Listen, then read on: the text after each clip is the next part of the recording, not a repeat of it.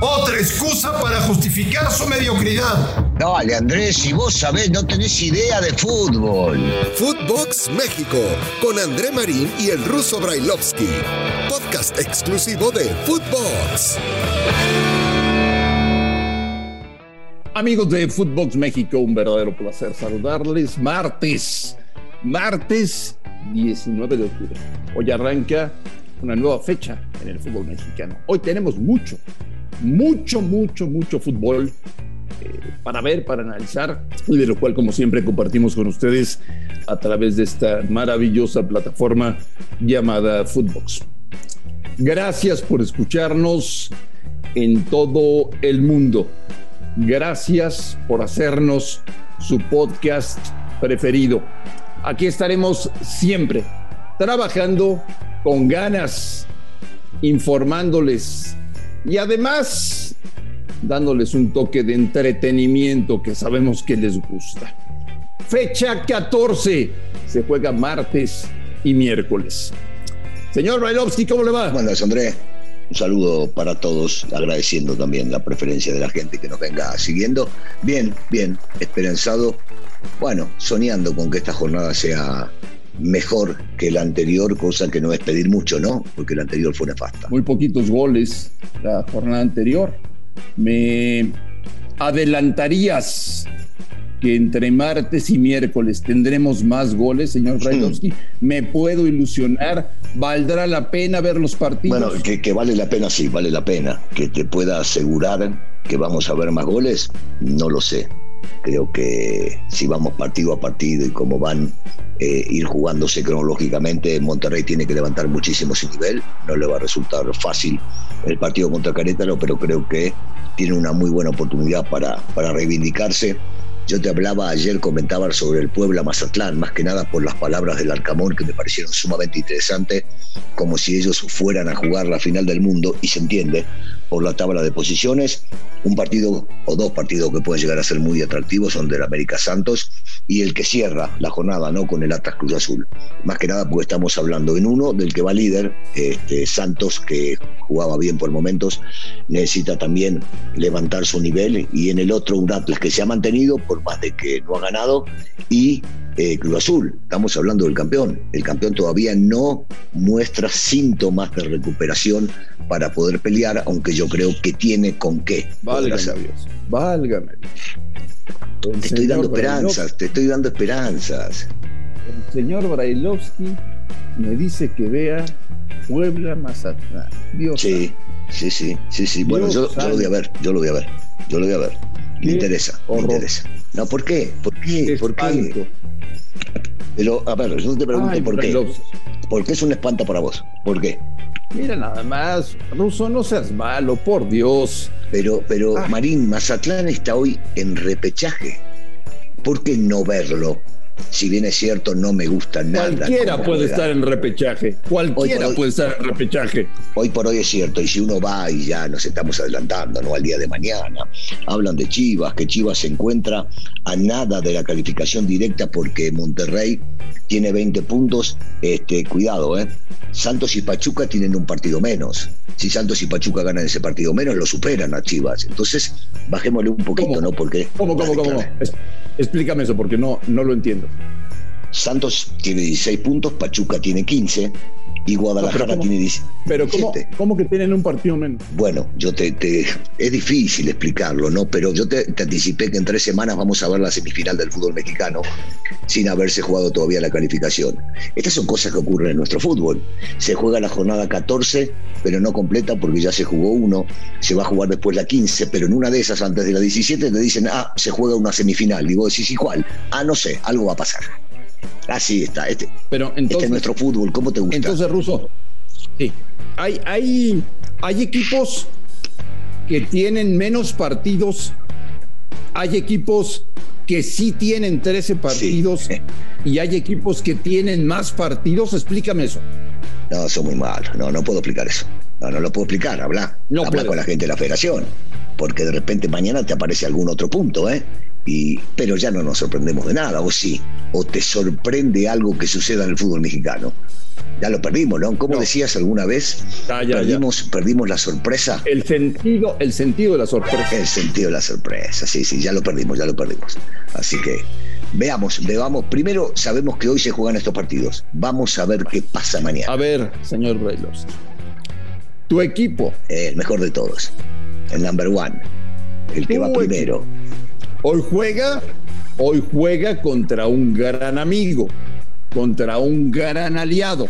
¿Estás de acuerdo, no? Mm, ¿Estás hablando fuera de la cancha? En todo, hombre. No como en todo. Adentro no. Adentro de la cancha los futbolistas quieren ganar. Afuera puede ser que haya ciertos este, arreglos o, manejos que les convengan a las dos instituciones y por eso los está llamando amigos. Pero fuera de eso, en la cancha quieren ganar todo. Un partido de amigos.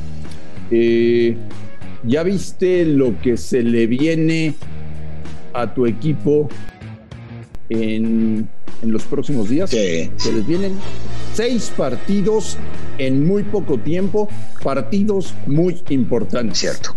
Llegó la hora de la verdad, ¿no? Eh, sí, sí, en realidad sí. A ver, yo, yo me pondría a pensar eh, uno a uno, ¿no? Porque son demasiados, son seis partidos. Pero eh, el valor que le tenés que dar a cada uno dentro de una institución, y estamos hablando de la América, es que cada partido que jugás tenés que salir a ganar y no te queda otra. El técnico seguramente modificará en muchos de ellos con futbolistas, no con un esquema, no con un planteamiento, porque el planteamiento lo vemos que es muy parecido desde que llegó Solari hasta el día de hoy.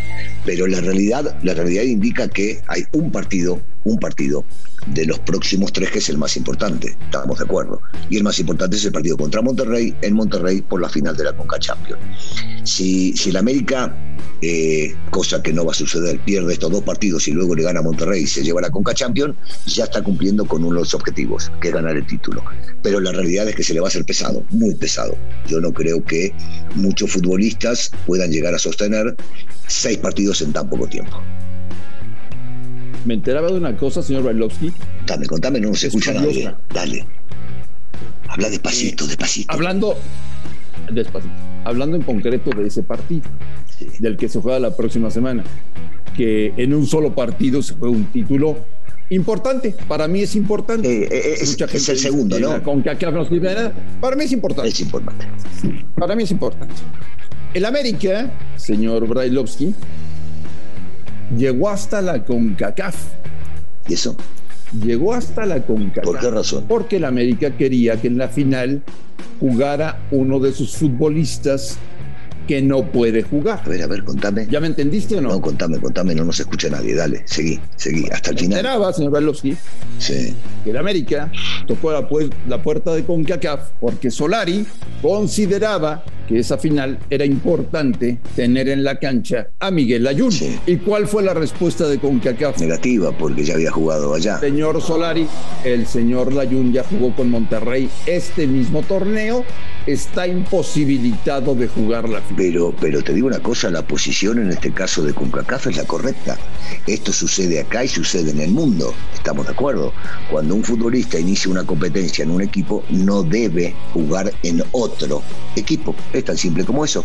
En la misma competencia estoy hablando. Entonces, está claro que haya hecho el intento la América me parece bárbaro porque yo considero a Miguel un, jugador sumamente importante, con mucha experiencia y que se puede bancar cualquier cosa. Pero tendrán que entender que no puede jugar. Podríamos decir hoy, martes 19 de octubre, que el América ya va perdiendo. No, podemos decir que es una baja sensible, porque nos enteramos también el día, fue ayer tarde, ¿no? Que por ejemplo, el Laines, que es un jugador considerado por eh, Solari entre los titulares indiscutidos, tampoco se perderá un mes, un mes y medio, y tampoco podrá estar allá. Son, son dos bajas sumamente sensibles, pero cuidado, ¿eh? que no vamos a empezar a escuchar excusas, ¿no? Espero que no las haya, porque el América tiene un gran plantel como para poder sustituirlos. Eh, señor Brailovsky, ¿qué arbitraje tendremos hoy en el Azteca? Bueno, eh, espero. es que yo ya estoy, estoy un poquito tocado por no, pero estás tocado de la cabeza desde que naciste. Estás medio tocadito, eso no hay ninguna duda. Pero no, no, no, no te bases en lo que pasó en San Luis. Vos sos un tipo inteligente. Pasó, se equivocó para algunos, para otros no. Eh, el, tipo, el tipo quiso eh, arbitrar como supo arbitrar. Acá sabemos que el arbitraje está de muy bajo nivel, que el VAR no funciona, que nos salen a decir que todo está perfecto y es una mentira. Entonces, nos esperanzamos con que haya un buen arbitraje, tanto en el Estadio Azteca como en todos los partidos que se van a jugar el día de hoy y mañana. Pero sabemos, sabemos muy bien que van a seguir cometiendo errores porque no entienden por dónde. Ni los árbitros, ni el VAR, ni los que conducen esto. Específicamente el señor Bricio, ¿no? que nos sale a decir siempre que está todo bárbaro y que está todo Yo, a diferencia del señor Bailovsky, les voy a contar qué me interesa ver el día de hoy. Eh, tengo ganas de ver qué cara muestra Monterrey en la corregidora.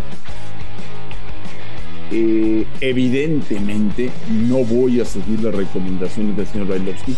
No pienso ver Puebla Mazatlán. No me interesa.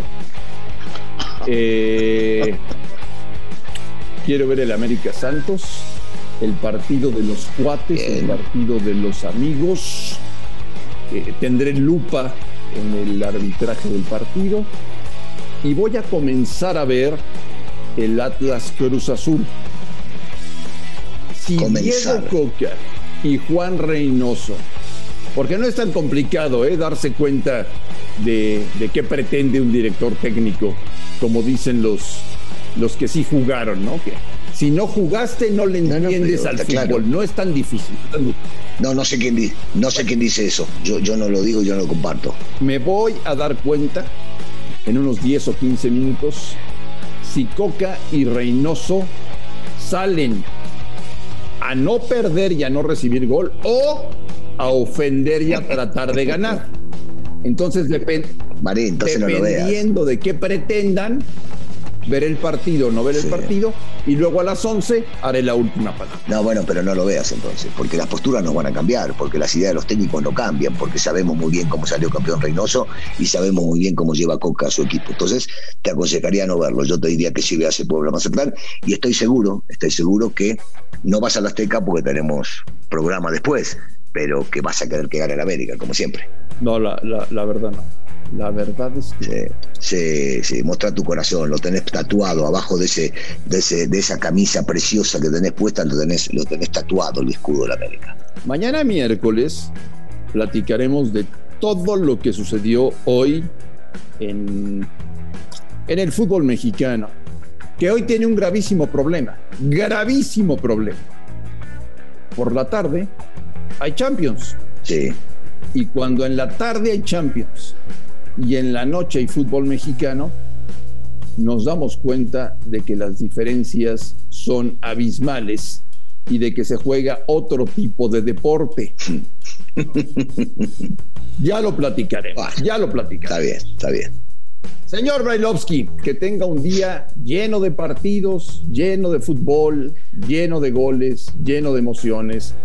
Le deseo que lo pase de maravilla y platicamos mañana. ¿Te parece? Por supuesto que sí, nos estamos viendo acá mañana. Te mando un abrazo. Saludos a la gente. A nombre de Daniel Alberto Brailovsky y de André Marín, gracias por escucharnos, amigos de Footbox México. Un fuerte abrazo y estamos en contacto el día de mañana. Footbox México, un podcast con André Marín y el ruso Brailovsky, exclusivo de Footbox.